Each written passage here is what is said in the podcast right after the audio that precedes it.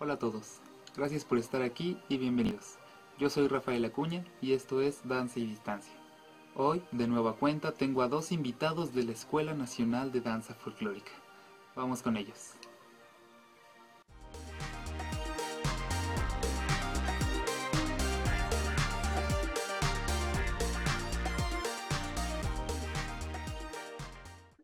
Y aquí estamos en este nuestro cuarto episodio, la cuarta transmisión de Danza y Distancia. Yo me siento muy emocionado.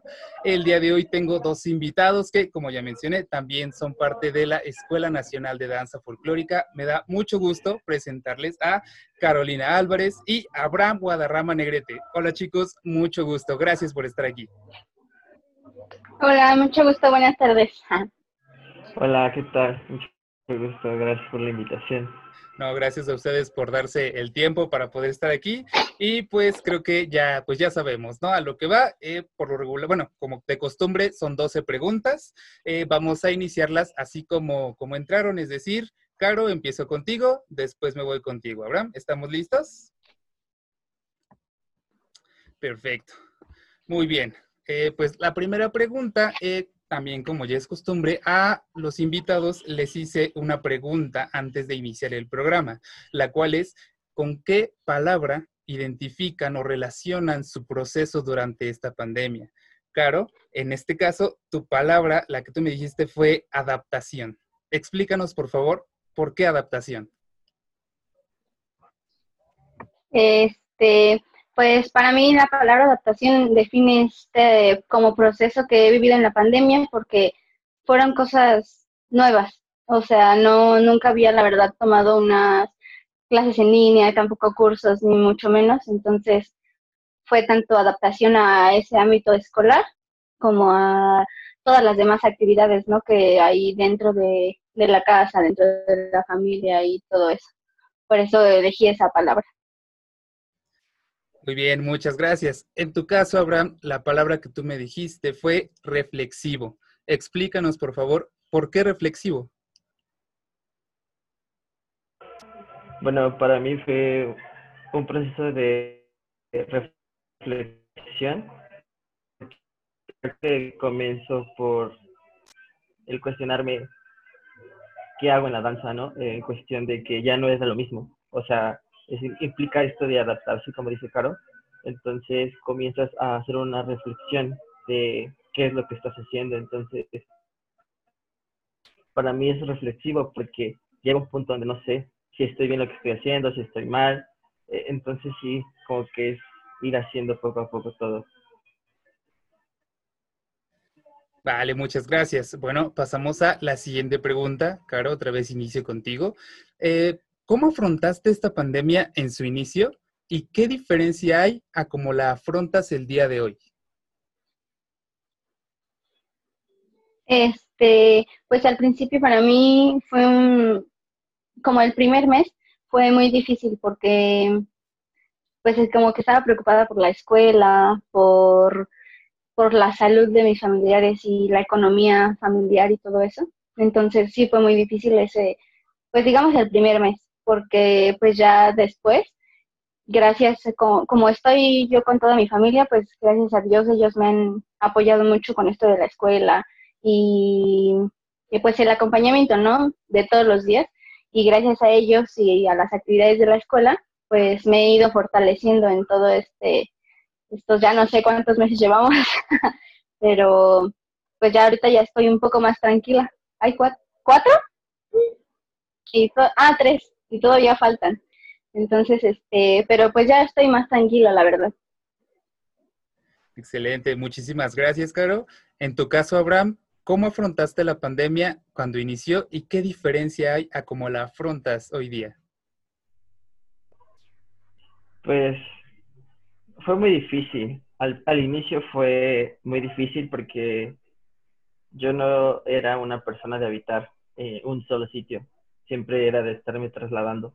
Entonces, que de un momento a otro te cierren como todo y te tienen que aislar, pues fue un proceso difícil porque entré en depresión, en ansiedad, entonces comienza a ver todo este tipo de enfermedades que por el aislamiento, por haber una ruptura de tu rutina, ya no es lo mismo eh, y sí es como muy complicado al inicio, pero conforme va pasando el tiempo te das dando cuenta de que pues hay cosas buenas y creo que eso es lo que hay que ir rescatando de todo. Y ahora es más más tranquilo todo, es es más de habitar ya un lugar y, estar conforme con lo que va sucediendo, que es difícil aún porque todo es incierto, entonces esa incertidumbre sigue como causándome cierto, cierto nervio y miedo a la vez, pero de ahí en fuera todo bien. Muy bien, muchas gracias. Justamente ahorita, eh, pues mencionaste algo muy importante que es rescatar lo que podemos. Esto nos lleva a la siguiente pregunta. Caro, ¿tú rescatas algún punto positivo de este aislamiento que al inicio fue obligatorio y ahora pues ya se está eh, volviendo preventivo? Sí, pues un punto muy positivo que yo rescato de todo esto es la unión que ha existido pues con mi familia, ¿no?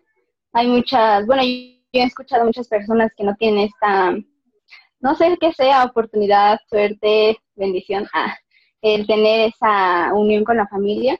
Y pues yo por la escuela, como saben, pues te, te exige mucho tiempo.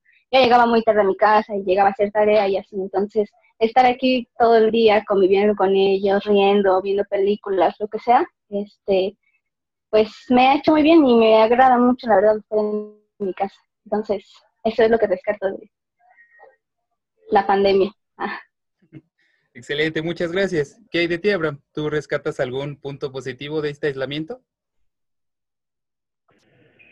Sí, creo que comparto la idea de Caro. Eh, el volver a, a estar eh, después de cierto tiempo aislada de la familia por la escuela, el trabajo, o que sea motivo, pues volver a estar con ellos afortunadamente es, es bonito porque es volver a, a recobrar esos lazos que a veces uno los tiene escondidos por toda la cotidianidad que está envuelto, pero de ahí en fuera creo que con lo que mayor me he quedado, con la mayor satisfacción de poder de ahora dar tiempo de calidad a la familia, la verdad. Muy bien, muchas gracias. Pues bueno, con la siguiente, perdón, con la siguiente pregunta pasamos pues ya a, todo esto que se dio de manera en línea y pues iniciamos con, con esta pregunta. Caro, ¿tú qué opinas acerca de los cursos, talleres y hasta concursos que se dieron alrededor de la danza folclórica?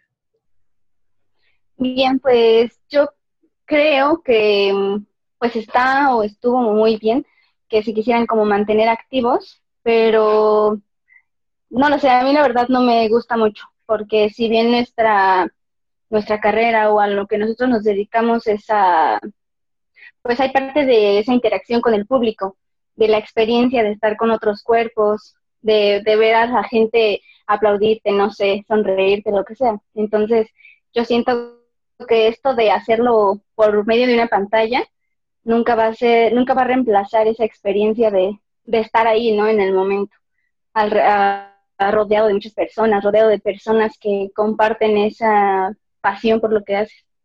Entonces está bien, pero a mí no me, no me agrada tanto como para hacerlo, la verdad. Muy bien, muchas gracias. ¿Qué hay de ti, Abraham? ¿Tú qué opinas acerca de estos cursos, talleres y concursos que se estuvieron dando? Creo que vuelvo al principio del por qué elegí la reflexión en este en esta pandemia y creo que ahí comienza cuando empieza todo esto de, de estos este, talleres porque me puse a reflexionar en el momento de qué voy a hacer yo cuando termine la licenciatura, ¿no? O qué incluso yo hago estudiando la licenciatura. Porque pues si bien el arte de la danza folclórica eh, siempre se puede transmitir fácilmente, creo que ahora después de esto es un proceso más difícil de lo que nos vamos a enfrentar nosotros como futuros licenciados, ¿no? Entonces ahí comienza como la reflexión de mí y es raro porque igual, o sea, me gusta la idea de que la gente quiera poner su dedito de arena para que la gente esté bien en sus casas, pero igual es complicado por como dice Caro, empieza la reflexión de, de, de del compartir o de estar en un escenario o de poder estar esta dialéctica con otra persona. No sé, es, es, es, raro y, y bonito, pero sí es complicado porque ahí comienza mi ejercicio de reflexión, como ahora yo qué voy a hacer después de... Muchas gracias. Una disculpa por lo de la cámara, lo estoy eh, resolviendo, pero pues no importa. Pasamos directamente a la siguiente pregunta. Caro, me gustaría eh, pues empezar contigo. ¿Qué fue lo más difícil, así de verdad, lo más complicado de tener que retomar las actividades escolares a distancia? Pues yo creo en que lo más difícil para mí ha sido pues retomarlas eh, a distancia, por medio del internet y por medio de estos dispositivos electrónicos, porque, o sea, gracias a Dios con, este, tengo internet, ¿no? Tengo un teléfono, tengo los medios para poder entregar las tareas, pero sí es difícil porque como mandaban lecturas y videos y, lo, y todas esas cosas, pues estar mucho tiempo a mí en la computadora me lastima la vista. Entonces es muy difícil terminar las tareas, que es estar lee y lee y lee. Y no me afectaría a lo mejor si fuera en físico. Pero como es por la computadora, el brillo lastima demasiado. Entonces eso ha sido muy difícil y también lo del celular, que es grabar videos y grabar videos y editar y que esto, que el otro, pues a veces los teléfonos no tienen como tanta capacidad, ¿no?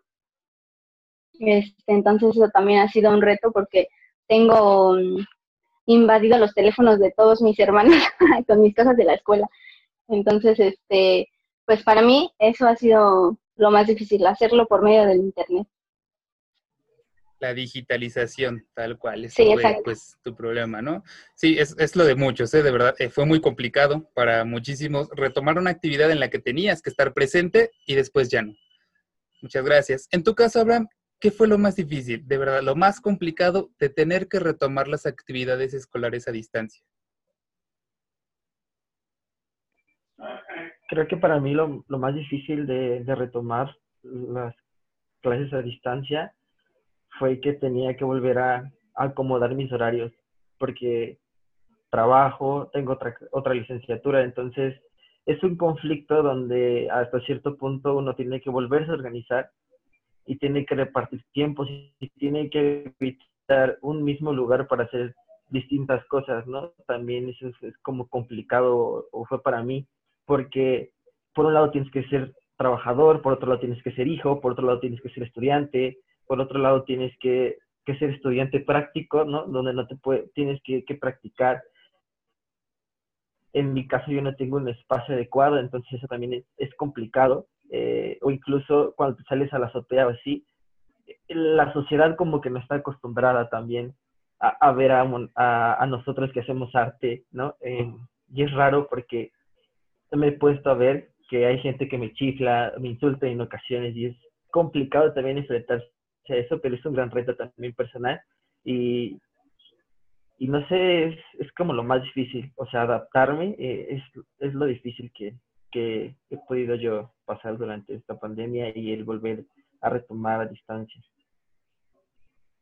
Pues tal cual, tener un nuevo estilo de vida, ¿no? Nosotros pues estamos acostumbrados a estar fuera, a estar en la escuela mucho tiempo y después el transporte y luego llegar y hacer tarea y de pronto tener que estar completamente en casa, pues sí, es, muy difícil. Esa parte de que dices de que la sociedad no está acostumbrada, yo de verdad, yo, lo entiendo. Yo tengo que subir a la azotea porque tampoco tengo espacio en mi casa y la gente se te queda viendo, no está acostumbrada tal vez a, a ver a alguien eh, bailando tal cual o pues no sé, simplemente que alguien esté haciendo algo diferente. No, no les parece.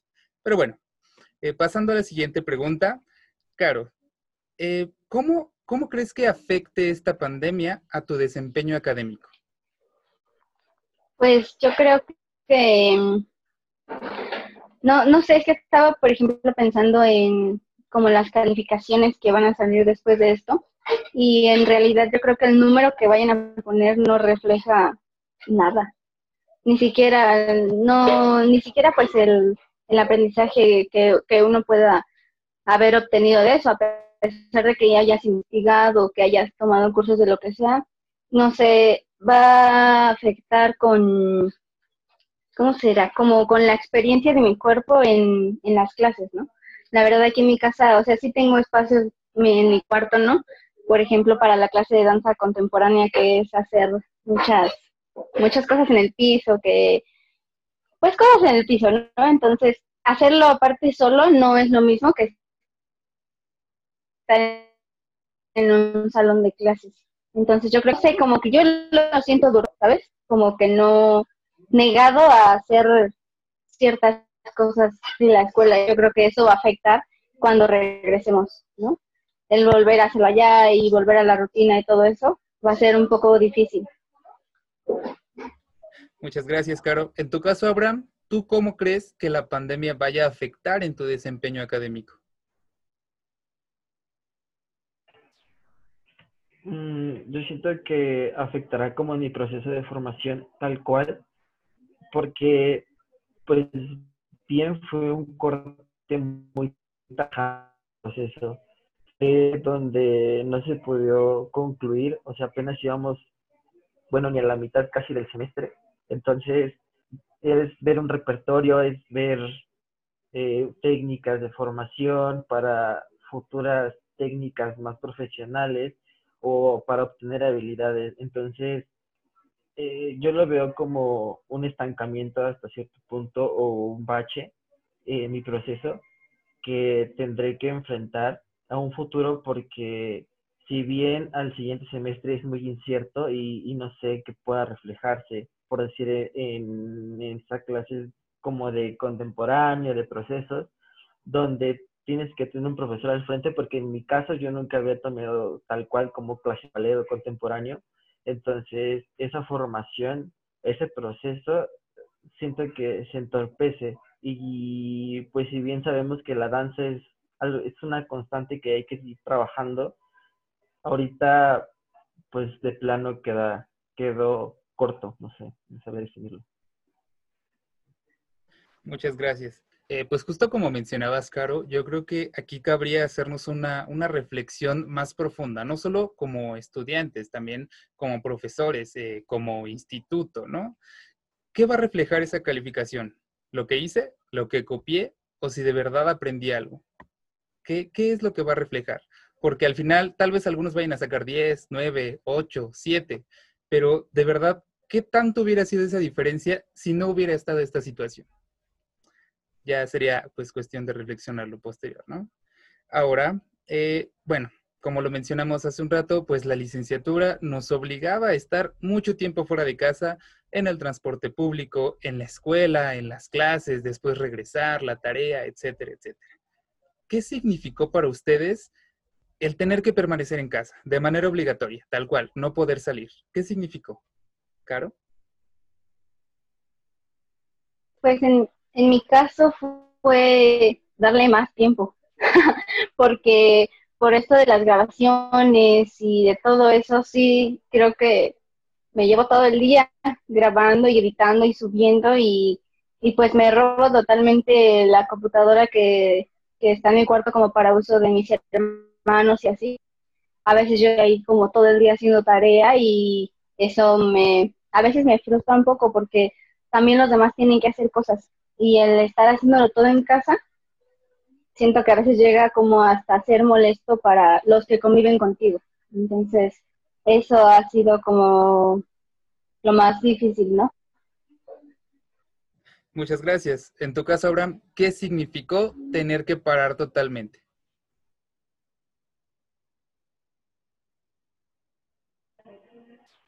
Eh, pues este reto de de adaptarme a una nueva vida, de traer ahora la escuela a mi casa, híjole, es bastante complicado porque yo siento que cada lugar eh, se habita de cierta forma, ¿no? Entonces ahora el yo traer la escuela a mi casa fue bastante difícil porque, pues bien lo dices, estabas como acostumbrado a que te ibas, te parabas temprano, te ibas, y, y estabas todo el día en la escuela y llega un momento donde te dicen como, híjole, no, ahora la escuela va a tu casa y también es dedicarle todo el tiempo posible o en el caso como dice Caro todo el día porque es estar editando, este bailando, eh, grabando, entonces ah, es, es complicado, no sé. sí, es bastante difícil. Sí, es muy complicado, ¿no? Porque todo se tuvo que pasar a hacer en línea. Lee esto en la computadora, grábate haciendo esto, necesito que tengas un ensayo de esto. Y ahora pues vamos a reflexionar sobre aquellos que no pueden hacerlo, porque pues no es un secreto que muchos de los estudiantes pues no tienen los recursos, dices el tiempo, dices el espacio, dices el internet, de verdad hubo unos que no tenían internet y pues nada nos preparó para esto. Ahora, eh, pues ustedes, ¿qué consecuencias creen que vaya a tener esta en su futuro académico de los estudiantes que no tienen esos recursos? ¿Caro? Pues yo creo que, que una de las consecuencias, o no sé cómo llamarle, sería como un reto, tanto para nosotros como para las instituciones, el generar algún otro plan para esos compañeros que, que no tienen los, los recursos a la mano para hacer estas cosas en línea. En esto de la pandemia yo sufrí mucha impotencia porque escuchaba a algunos de mis compañeros que se tuvieron que ir a la sierra con sus familias y no tenían internet, luz, datos, nada. Y, y era muy difícil para ellos y para mí era difícil con las cosas, para ellos era más difícil. Entonces yo creo que esto nos ocasiona un reto para futuras generaciones, para los futuros años de esta carrera que se planteen otros modelos educativos. A lo mejor se podría hacer como un plan B para estos compañeros que no tienen los recursos para hacer las cosas en línea. Entonces yo creo que es un reto. Igual para, para nosotros como estudiantes, cómo podemos ser empáticos con esos compañeros y ayudarles. No simplemente pues estar pensando en que yo tengo que entregar, yo hago esto, yo hago lo otro, sino pues unirnos como comunidad estudiantil también. Muchas gracias, Caro. Abraham, ¿tú qué opinas de esto? Opino que es algo que eh, algo que me, causa mucho conflicto interno es que romanticen el hecho de que sea un reto para ellos estando en la sierra o no teniendo internet que hacer lo casi lo imposible en sus pueblos para conseguir internet o sea, no son, yo siento, las, las, la manera que ellos deben enfrentarlo y justamente van a sufrir mucho, pero aquí es donde entramos nosotros como compañeros, como comunidad, donde tenemos que ver y reflexionar en qué les podemos ayudar. Si bien para ellos ya es un reto, también creo que también que nosotros ser empáticos y estar de este lado y decir, ¿sabes qué? Yo te puedo ayudar con esto. O incluso en un futuro, si bien sabemos que, que su formación no fue la adecuada por el mismo, por la misma situación, pues estar dispuestos a ayudarlos, ¿no? Y no ser groseros, como muchos suelen serlo.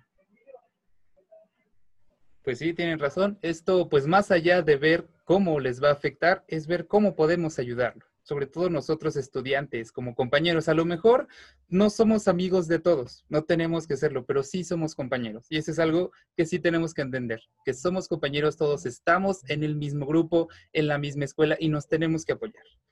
Ahora, eh, esta es una pregunta doble en la que vamos a reflexionar. Ahora sí, yendo de lado un poquito de la pregunta anterior sobre los demás, en el yo, que ustedes piensen en el yo. ¿Cómo se visualizan a futuro y cómo creen que esta situación, esta pandemia, influya en ese futuro? ¿Caro? Pues yo creo que, bueno, en principio, ¿cómo me visualizo yo a futuro? A mí, yo creo que me inclino mucho por la línea de gestión cultural. Entonces, pues sí me gustaría abrir como muchos espacios para, pues para la cultura, ¿no? Para nuestros bailarines, las danzas tradicionales, proyectos, ¿no? Proyectos nuevos que aún no han sido descubiertos o no son muy apoyados. Pero también, pues ya implementando algo de todo lo que aprendimos en esta pandemia, ¿no? Como por ejemplo, este, cómo podemos ayudar a estas personas que no tienen los recursos para hacer las cosas en línea, entrar a cursos o lo que sea. Entonces, sí me veo pues ya obteniendo otro tipo de aprendizajes, no solo de la carrera, sino también este pues ya como un apoyo con esto de la digitalización. Entonces, pues me voy aprendiendo mucho. Genial, muchas gracias. En tu caso, Abraham, ¿tú cómo te visualizas a futuro y cómo crees que esta situación influya en ese futuro?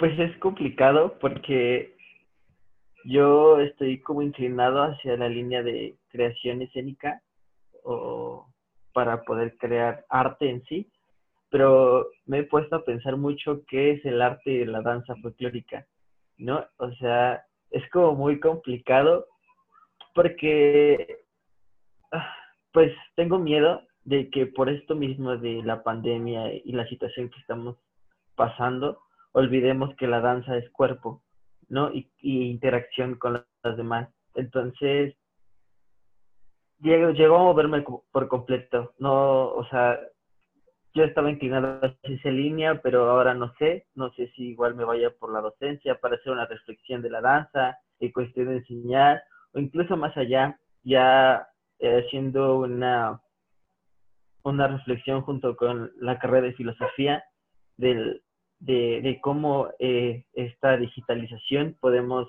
olvidarnos del cuerpo, ¿no? Porque también es, es complicado el hecho de que ya que todo está en línea, no sabemos si estamos habitando nuestro cuerpo o no. Y es interesante. Yo siento que, que igual me veo como de ese lado, de una reflexión acerca de la, la digitalización y el cuerpo. Excelente, muy interesante reflexión. Y pues ahora voy a hacer una pregunta que ya tiene que ver a todos, a nosotros como estudiantes, a nuestros compañeros, a nuestra escuela, hacia todas las escuelas que tienen que ver con danza. ¿Ustedes consideran que esta situación va a crear algún aprendizaje significativo para la comunidad dancística? Caro.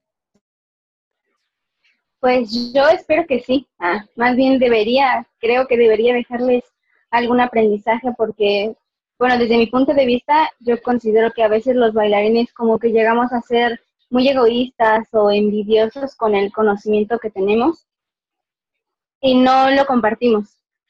Entonces, este, yo creo que hay que, el aprendizaje que nos dejaría podría ser el de ser más empáticos con las demás personas, el de querer compartir nuestro conocimiento, el enseñar y el qué vamos a hacer ahora para nosotros aportarle algo a la sociedad, ya no solo a nuestro, nuestro ámbito dancístico, a las escuelas, a nuestros compañeros de, de otras instituciones, sino más bien a la sociedad. ¿Cómo vamos a contribuir ahora nosotros? ¿Cómo vamos a retomar más bien desde después de la pandemia? Este, pues nuestra, nuestro hacer en la danza. Habría que reflexionar eso y espero que sí les deje un, un aprendizaje del ser más solidarios. Muchas gracias. ¿Tú qué opinas, Abraham? ¿Esto va a crear algún aprendizaje dentro de la comunidad dancística? Creo que sí debería, o sea, realmente es un aprendizaje la pandemia para todos porque, híjole, las instituciones deben reflexionar mucho acerca de, de, de su quehacer con la gente que, que no puede tener estos privilegios que no tiene, ¿no? Y, dejar como de romantizar también la idea de que el esfuerzo que hace toda la, comunidad que está en la tierra o en comunidades donde no tienen internet para poder hacer este tipo de, actividades y también en uno como estudiante también reflexionar el papel que, que tiene dentro de la comunidad de, bueno, en este caso de la NDF, cómo yo puedo ayudar a, a mi compañero que no tiene acceso, o incluso futuro, eh, el que si bien nosotros ya tenemos este contexto, si en un futuro se puede repetir o no sabemos eh, cuándo pueda terminar, cómo nosotros podemos ayudarnos también. Creo que eso es muy, muy lo que tenemos que hacer. Incluso la reflexión de, de futuro del licenciado en danza folclórica está como también en juego, porque si llega un punto donde no podemos hacer danza público, ¿qué vamos a hacer nosotros, no? También eso es como que algo que me deja y que creo que toda la comunidad dancística debería reflexionar. No sé. Muy bien, muchas gracias. Bueno, ahora tengo una pregunta para cada uno. Esta es personal para cada uno. Caro, empiezo contigo. Eh, pues yo sé que tú también eres danzante de tradición con los tecuanes de Acatlán. Corrígeme cualquier cosa que yo digo mal, soy un poquito ignorante en esta parte, entonces con confianza, si algo digo mal, tú dime, no, así no va, ¿va? Ahora, eh, pues, ¿cómo afectó la situación a ti como danzante y a tus compañeros como grupo, agrupación?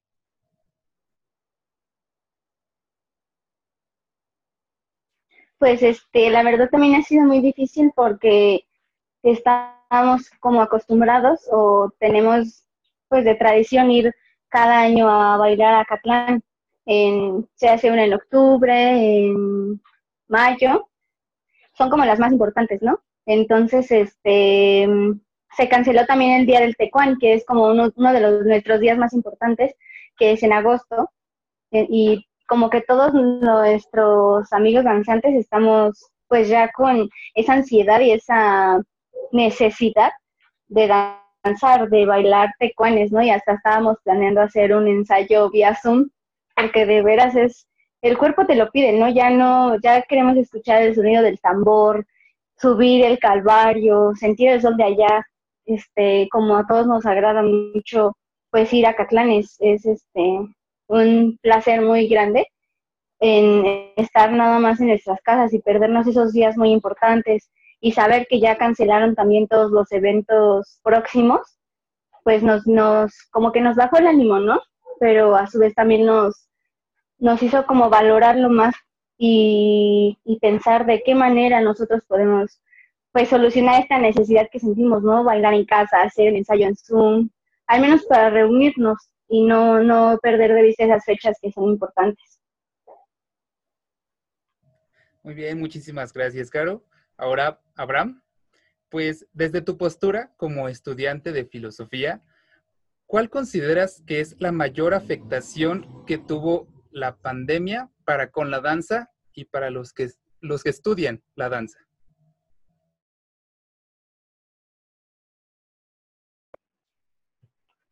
Mm, creo que el mayor reto es en sí la clase y que también nos podemos enfrentar en un futuro. Porque si bien la, la, la bueno, una clase está acá profesor-alumno y nosotros que estamos en danza estamos acostumbrados a que el profesor nos oriente para tener una técnica correcta, para no lesionarnos, para guiarnos en un proceso. Y ahora estar frente a una pantalla creo que es un reto pues muy importante y difícil a la vez porque muchos estamos tomando como a la ligera la idea de clase. Y yo siento que esta dialéctica se puede perder hasta cierto punto porque pues de una pantalla, híjole, siento que es complicado el hecho de, de poder hacer una dialéctica buena o correspondiente entre profesor y alumno yo siento que esa es como una reflexión que deberíamos hacernos todos los que estamos estudiando danza en este momento. Si realmente estamos teniendo clases o solamente es algo para tener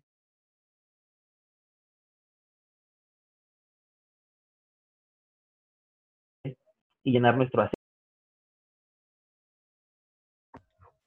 Muchas gracias, Abraham. Disculpen, se fue ahí un poquito mi conexión. Y pues bueno, ya llegamos a la pregunta 12, avanzamos muy bien. Ahora, esta pregunta yo también lo tengo de, tradición en este programa. Quiero que la reflexionen, que la piensen, pero un poquito más allá de eso, vamos a quitar esa restricción de ser, eh, de ser, eh, ¿cómo se dice? De ser cortos, de ser eh, breves. Tómense el tiempo que sea necesario para responder. También tómense el tiempo que sea necesario para pensarla. De todos modos, pues para eso es este espacio porque esta sí es una pregunta eh, muy importante que a lo mejor nos pudiera surgir una respuesta inmediata, pero pensándolo un poquito mejor, tal vez no sea eso. Entonces, Caro, ¿a ti te gustaría regresar a la normalidad como la conocíamos?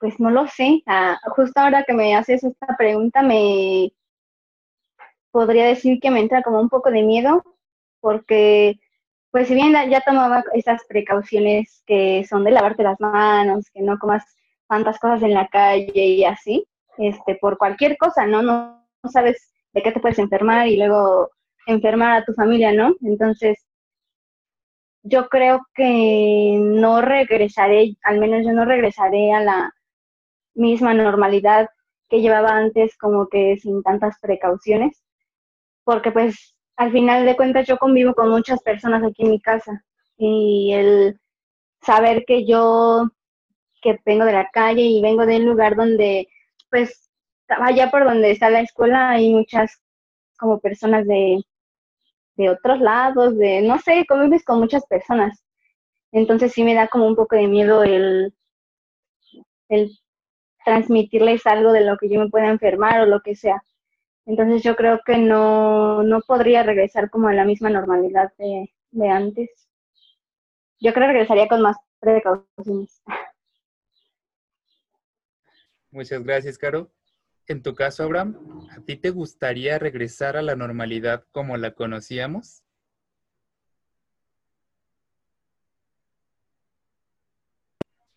En definitiva, no. No me gustaría regresar a la cotidianidad en la que estaba sumergido, eh, en donde no les daba tiempo de calidad a mi familia, en donde tenía que estar sumergido en el trabajo, en las escuelas, en el transporte y no poder habitar un lugar tener tiempo para mí, porque también eso creo que es importante y también puedo rescatar que me vuelvo a conectar conmigo, vuelvo a, saber quién soy y, realmente cuestionarme que la realidad en la que estaba sumergido, si era la que yo quería o era la que pues puede imponer una sociedad y creo que, que no me gustaría regresar a, a donde uno no puede ser quien quiere ser eh, en todos los aspectos, en donde hay violencia, en donde no tengamos una vida saludable, creo que esto también llega a ponernos un nuevo reto como mexicanos, que es cambiar nuestro bien tanto uno como de la familia. Entonces, a mí creo que en definitiva no me gustaría regresar a la normalidad o incluso regresar a otra nueva normalidad, sino siempre estar en este proceso de reflexión, de de qué es lo que nos sumergimos como en normalidad y si está bien o nos está llevando a una destrucción minuciosa, pero, pero en fin de cuentas es destrucción.